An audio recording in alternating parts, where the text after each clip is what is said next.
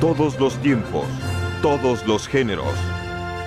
La música elevada a su máxima expresión. Este es el comienzo de Universo Sinfónico.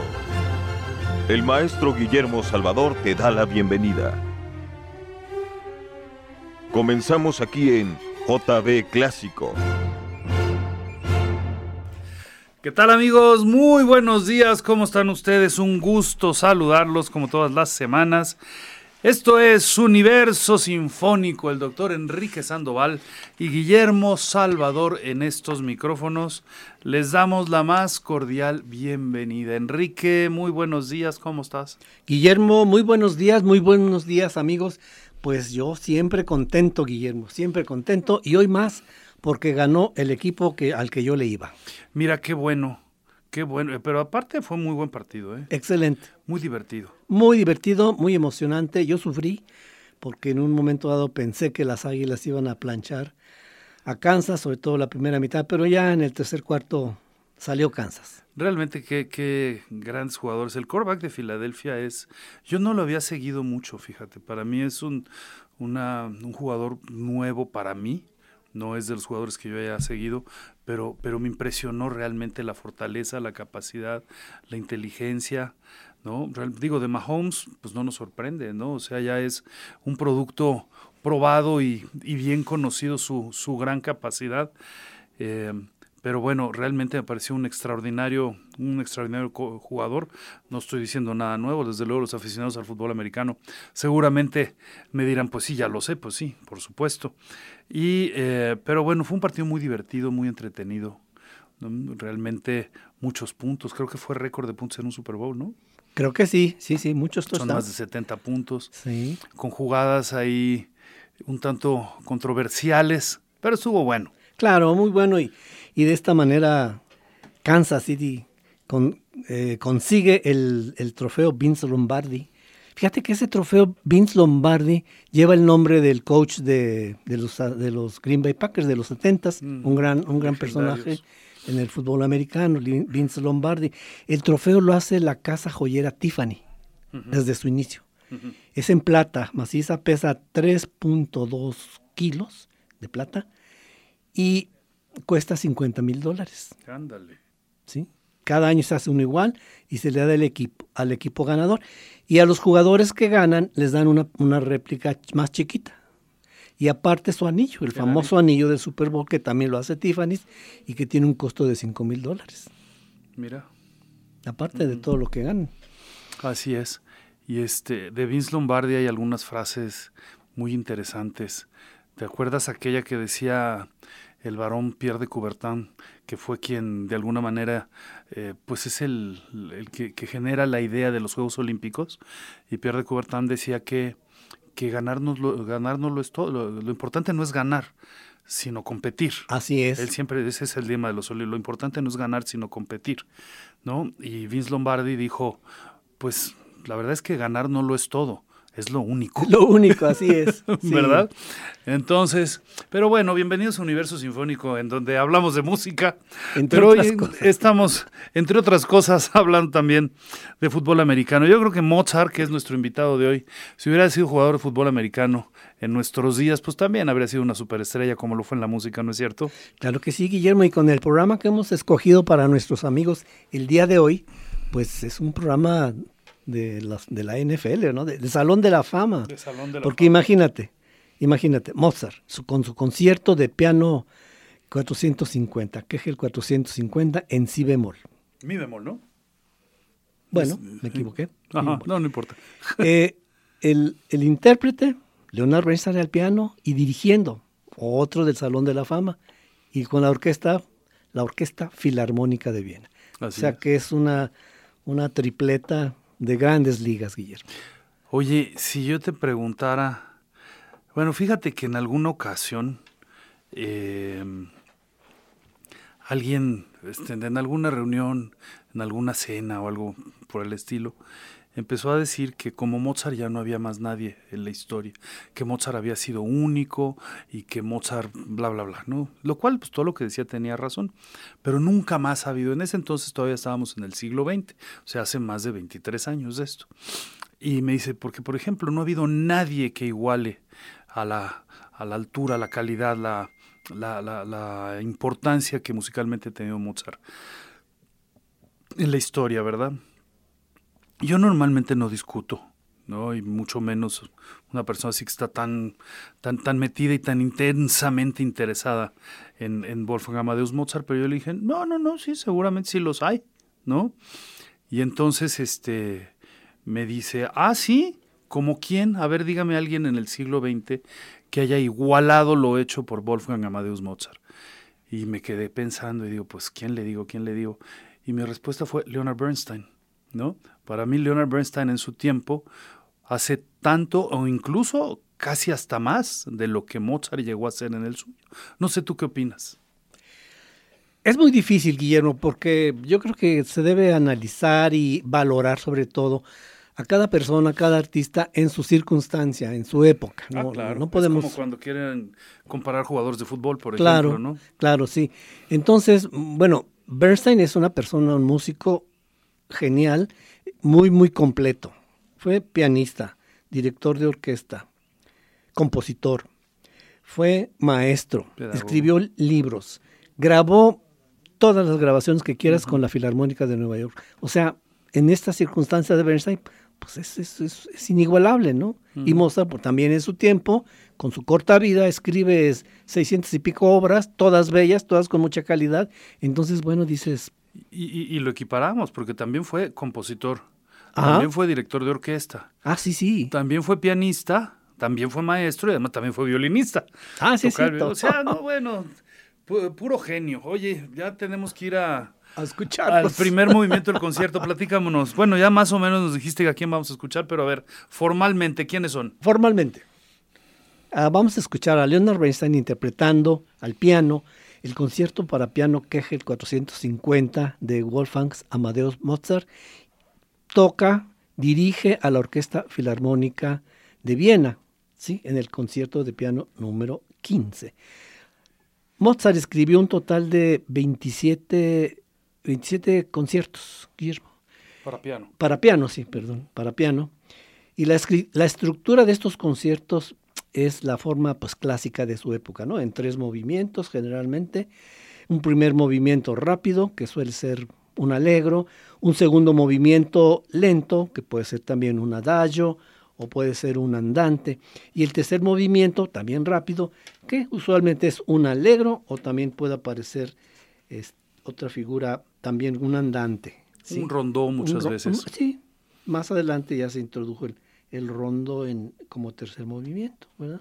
Sí, ya digamos que en el tercer Sí, movimiento rapidín, la estructura un es- alegro, un presto, es, algo así. libre completamente. Libre, ándale pues. Estos movimientos eh, eh, tradicionalmente y más para esa época están conformados el los primeros movimientos por uno o dos temas y expresados en forma sonata, en forma Tiene estructura formal es- sonata. estructura musical sonata que consta de una exposición, un desarrollo, la exposición del tema, a veces tienen introducción y luego se, se reexponen, se, se desarrollan en la reexposición o recapitula, capituli- recapi- Recapitulación. otro de mis trabalenguas favoritas. y este, también esta forma admite una introducción y una coda. Así El es. segundo movimiento usualmente es una forma sonata pequeña, mientras que el tercer movimiento viene lo que tú decías, es un rondo. Puede ser. ¿verdad? Así pues es. esa es la estructura Pues en vamos general. a escuchar a, a Bernstein. ¿Te Vamos. parece? Interpretando y diri- bueno, toda la interpretación corre a cargo suyo, ¿no? Así es, el hombre. Piano y batuta.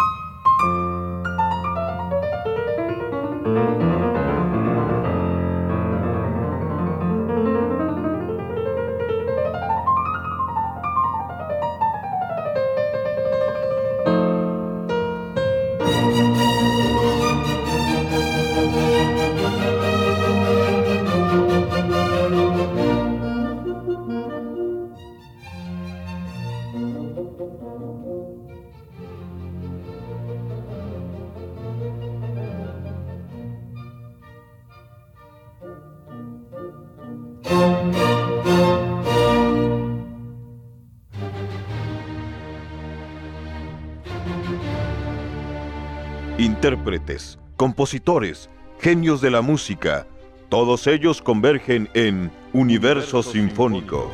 Sigue con nosotros.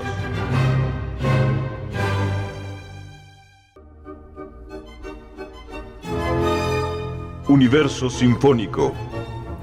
Continuamos. Bien amigos, estamos de regreso, esto es Universo Sinfónico, estamos escuchando el concierto y corrijo, en si bemol mayor, tal como lo dijo el doctor Enrique Sandoval, efectivamente está en si bemol mayor de Wolfgang Amadeus Mozart, no en mi bemol, como decía yo, no, sí está en si bemol mayor, tal como traía el dato el doctor Enrique Sandoval, y lo estamos escuchando en una interpretación al piano y a la batuta de Leonard Bernstein con la Filarmónica de Viena. ¿No es cierto, Enrique? Así es, excelente interpretación. Fíjense amigos que Mozart compuso este concierto allá por el año de 1784 para una serie de presentaciones en Viena en el Burger Theater. Theater. ¿Cómo se dirá en alemán? Burger el teatro. El teatro del pueblo. Y él fue el solista y el director. Y en una carta que le escribió Mozart a, a Leopoldo Mozart, su papá, y hace, Mozart hace una comparación del concierto número 15 con el 16 en re mayor. Y, cito a Mozart, dice, considero que ambos, son, ambos conciertos son que lo hacen sudar a uno, porque son muy difíciles. Pero el concierto en si bemol mayor supera incluso al de re mayor en dificultad. Fin de la cita. Y en efecto, ¿no? Muchos, muchos, muchos pianistas consideran que este es uno de los conciertos más difíciles escritos por Mozart, Guillermo. Y ahí yo me acuerdo de, mi maestra Aurora hace ratos que, que nos decía, Mozart es muy fácil de escuchar, pero es muy difícil de interpretar. Y aquí pues el mismo compositor Mozart reconoce que es un concierto difícil entonces, pues muchos pianistas dicen, bueno, voy a tocar el 15. Y además, con otra, otra anotación sobre este concierto, a partir de este concierto, Mozart empezó a usar el término de grand, grand, grand concierto.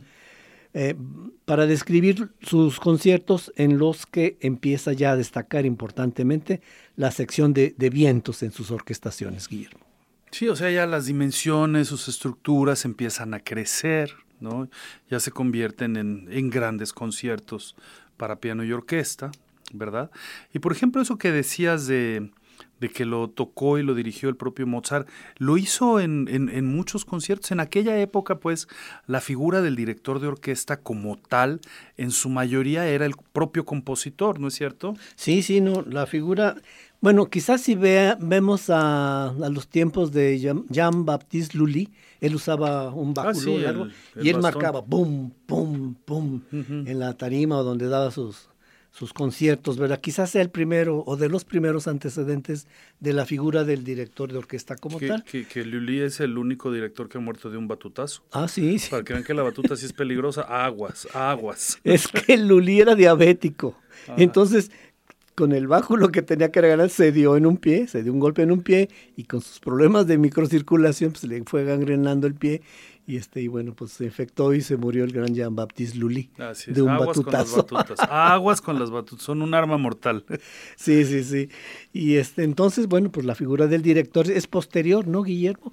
Y, ya como tal, sí, De alguna manera ya se supone que ya con Mendelssohn, por ejemplo, ya en la transición, la llegada al siglo XIX, eh, aparte, pues dejaron de usar el, báculo porque lo consideraban peligrosísimo y lo era como tal, ¿verdad? Así es. Aparte, musicalmente, haber sido terrible estar escuchando borrazos todo el tiempo en el, en el piso, ¿verdad? Así es. Y parece ser que Mendelssohn empieza ya a utilizar una especie, pues vamos a pensar así como si fuera un rollo de cartón y le llamaban la batuta silenciosa porque no hacía, no hacía ruido al. pum, pum. Exactamente, ¿no? Y, este, y ya la figura del director pues ya se establece de manera más sólida en el siglo XIX, ¿verdad? Pero de alguna manera pues los compositores al principio se erigen como los directores de sus propias obras. Oye, ¿y tú cómo ves? Tú eres pianista, tú eres director de orquesta. ¿Qué opinas de que un intérprete tome, ahora sí que tome la batuta y toque y dirija al mismo tiempo? Mira, eh, todo va en función de qué es lo que vayas a tocar. ¿no? ¿Qué es lo que vayas a, dirigir? Por ejemplo, si nosotros pensamos que los conciertos como este que estamos escuchando, un concierto como estos de Mozart, en donde está ideado precisamente para que el mismo pianista sea el director, pues de inicio está pensado como tal. Entonces existe esa posibilidad, existe esa, esa esa situación y bueno, aquel que lo quiera hacer, adelante. Y estamos en presencia de una gran figura, como es el caso de Leonard Bernstein, ¿no? que es un gran pianista, también un gran director, conoce muy bien todo lo que hay al interior de la orquesta. Grandes pianistas como Daniel Barenboim también lo ha hecho. Eh, incluso algunos conciertos de Beethoven todavía están ideados en esta modalidad, ¿no? en donde el propio pianista desde el piano dirigía, ¿no? y estamos también tomando en cuenta que las orquestas son muy buenas, son orquestas que, que tienen la capacidad para hacer las cosas, escuchan, están al pendiente y, sacan adelante todas las dificultades que la obra como tal pueda tener, ¿no? Pero, por ejemplo, nunca hemos visto y difícilmente veremos a un pianista tocando y dirigiendo un concierto número 2 o número 3 de Rachmaninoff, o las variaciones de un tema de Paganini de Rachmaninoff, o algún concierto de Brahms, o algún concierto de Tchaikovsky, en fin, o sea, las cosas van cambiando, un, este, en fin, Kachaturian, Bartok, ¿no? En donde, pues sí, ya realmente eh, las dificultades y las necesidades de ambas personalidades están ahí presentes, ¿no? Entonces, simplemente esto es realizar eh, una actividad a la usanza de la época, en este caso, bueno, pues a la usanza de siglo XVIII, ¿no? Pues sí, y con mucho éxito, ¿verdad? ¿Con mucho qué? Éxito. Pues sí, sobre todo cuando se trata de, de grandes, de grandes músicos, eh, con, con grandes capacidades, porque pues sí, también me ha tocado ver a más de un gran director y gran pianista eh, tocando y dirigiendo, ¿no? Y también me ha tocado ver cosas verdaderamente espeluznantemente dramáticas de lo malos que son, ¿no? O sea, no, pues que voy a tocar y dirigir, a ver, mijito, pues no, no puedes ni tocar. Entonces vas a tocar y dirigir, o sea, aquello es un desastre, ¿no? Entonces, desde luego todo está en función de las capacidades de aquel que lo vaya a hacer y de la obra que estás pretendiendo interpretar. Pues sí, Guillermo. Bueno, ¿qué te parece, Guillermo, que entremos al segundo movimiento de este hermoso concierto número 15 de Mozart, la interpretación al piano y a la dirección del gran Lenny Bernstein, eh, dirigiendo la Orquesta Filarmónica de Viena?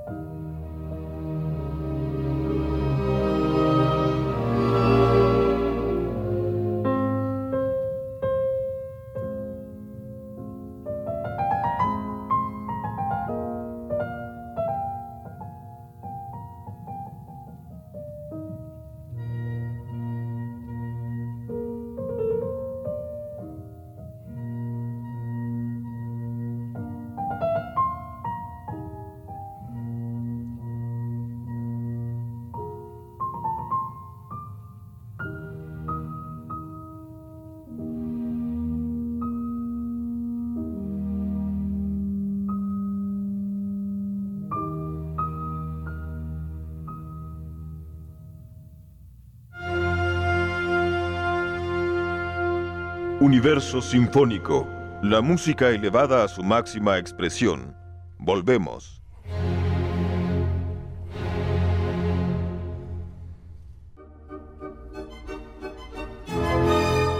Universo Sinfónico, un espacio donde el infinito y la música van de la mano. Continuamos. Pues bien amigos, aquí estamos de regreso en Universo Sinfónico, escuchando este bellísimo concierto número 15 de Mozart para piano y orquesta, ¿cierto Enrique? Sí, sí, sí. Fíjate que esta interpretación con la Orquesta Filarmónica de Viena, estaba yo pensando, ¿cuál será la orquesta más antigua? Que todavía siga funcionando, por supuesto. Ah, claro. Y revisando, eh, me encontré el dato de que la orquesta del Gewandhaus de Leipzig data desde el año 1781, o sea, es ¿cuánto sacábamos la cuenta? 250 Pues años pronto. ¿qué? En el 31 va a cumplir 250 años, ¿no? Pues sí, Tiene o sea, 245 años. lleva pues 240. 240 años en activo. Sí. Y todavía hay miembros fundadores, ¿no? Ah, sí, claro. Pues, ¿Como quién? Pues si tiene 240 años. Bueno, en el papel están. Ah, en en, el el papel. papel. claro, están reconocidos. Eso sí. Pero volviendo a la Filarmónica de Viena, ella, eh, esta orquesta fue fundada en 1842 y pues son 180 años, Guillermo. Sí, y sigue siendo una de las principales orquestas del mundo, por decirlo rápido. Fue Carl Otto Nicolai, que era compositor y director de orquesta prusiano, quien fundó la Orquesta Filarmónica de Viena. Si ustedes se acuerdan de esa hermosa pieza, de esa hermosa ópera y la y no sé si se ponga completa, pero hay partes muy bellas de las alegres comadres de Windsor. Ajá. Él fue precisamente el que la compuso Otto Nicolai. Claro, él además escribió otras óperas y tiene una buena cantidad de obras. Otto Nicolai formó la, la orquesta de a partir de la Academia Filarmónica. Había una Academia Filarmónica en Viena y que se trataba de la primera orquesta profesional de Viena, independiente, eso es importante, porque había dos, tres teatros en Viena y cada orquesta, digo, cada teatro tenía su pequeña orquesta. Entonces Otto Nicolai hace como una selección de esos músicos, los conjunta en la Academia Filarmónica y posteriormente da paso a lo que es actualmente la Orquesta Filarmónica de Viena.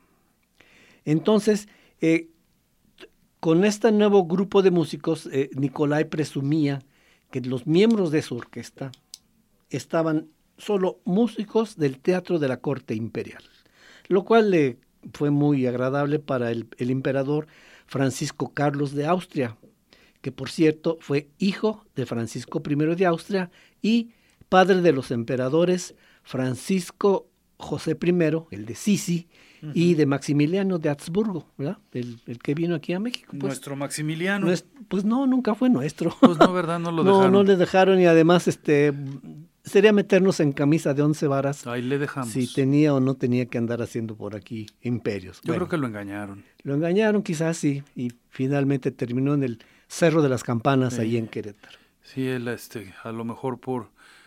No se enteró bien a dónde venía. Pues sí. Le Y hicieron un complot. El deseo de, de poder decir, bueno, voy a ser emperador. Pues sí, porque su, su hermano, Francisco I el de Sisi, pues él era el heredero Pues del, sí. Del gran imperio de Y se lo quitaban del medio. Pues sí, además, porque Pues era una sí. amenaza, se usaba que unos a otros se mataban Pues y sí. se hacían cosas. Bueno, En bueno, regresando a la orquesta, una vez más. Eh, es, desde que su inicio fue un- es una orquesta muy particular, muy independiente y con, con reglamentos realmente pues muy propios, ¿no? Por ejemplo, solo los músicos que pertenecen a la ópera, a la orquesta de la Ópera Estatal de Viena, pueden pasar a formar parte de la Filarmónica de Viena. Y ese Guillermo, pues es un filtro trem- tremendo. Para entrar a la orquesta de la Ópera Estatal de Viena, pues es dificilísimo. Y de ahí pasar a la Filarmónica, más difícil todavía. Por otro lado, desde el punto de vista organizacional, eh, la orquesta es completamente autónoma. Artísticamente, financiera y administrativamente, todas esas decisiones importantes se toman en asambleas democráticas formadas por todos los miembros de la orquesta. ¿sí? no tiene, bueno, desde su origen no tiene director, eh, ¿cómo le llaman? Principal o... Director titular. Director titular, sí, titular. Siempre han sido directores invitados. Antes eran por conciertos, ahora son por temporadas o máximo tiempo de un año, pero siempre tienen el título de, de, de director invitado. Y claro, con esta forma, pues han pasado, dado el alto nivel artístico de, esta orquesta, han pasado, los mejores directores del mundo han pasado por ahí. El que quieras. Y además, este, la orquesta por años estuvo cerrada a las mujeres ah, también. Ah, claro. Esa es, otra, característica. Y, en el asunto de las mujeres tenemos que solo tres mujeres han dirigido la Orquesta Filarmónica de, Viena. Entre ellas, Simone Margaret Young, que era australiana, la primera, la primera fue Carmen Studer Wingarden en el 35. La segunda fue la Simone Jung en el 2005 y recientemente, bueno, en el 2016 fue la francesa Emmanuelle Haim, francesa. Pues Tres mujeres. Ya llegarán más. Y en Berlín cómo andarán de pues, directoras. Pues también muy pocas. Muy poquitas, ¿verdad? Pero Berlín también ya, ya está abierto a la presencia de mujeres. Sí, fue antes. Sí, fue antes, de hecho. Sí. ¿no? Pero bueno, en fin, cada vez son más, así, afortunadamente. Pues sí, con todas sus características y, y, vamos a decir defectos, que la, la, verdad no son defectos, son particularidades, pues no deja de ser una super orquesta, la Orquesta Filarmónica de Viena. Sí, así es, sin lugar a dudas. Y bueno, pues yo creo que nos vamos despidiendo, Enrique, ¿te parece? Para escuchar ya la conclusión de este concierto número 15 en si bemol mayor de Wolfgang Amadeus Mozart, este gran compositor, niño prodigio, según nos cuenta la historia. Y pues Leonard Bernstein al piano y a la batuta de dicha orquesta, de la Orquesta Filarmónica de Viena.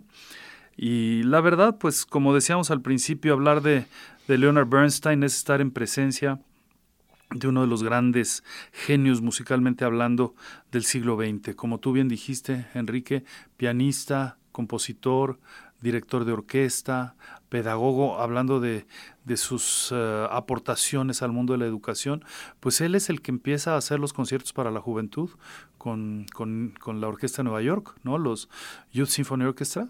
Youth Symphony Concerts, ¿no? Los Youth Concerts, pues, los conciertos, sí, conciertos para, la juventud.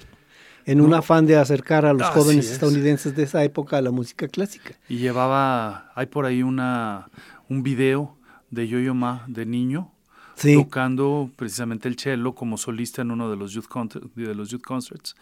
Y, bueno, en fin, grandes aportaciones, un montón de cosas hizo Leonard Bernstein al mundo de la música. Pues nos vamos, Enrique. Vámonos, Guillermo, y pues recomendando a nuestros amigos que se acerquen. las clases de de Guillermo, de Bernstein, están en YouTube, Guillermo, ahí las podemos ver. Yo he visto una o dos muy interesantes, muy interesantes. Así es. Pues muchas gracias, Edgar Barcha, en la producción del programa y en controles. Muchas gracias. Enrique, nos vamos y nos escuchamos de hoy en ocho. Los dejamos con Mozart y la conclusión del concierto número 15 para piano y orquesta.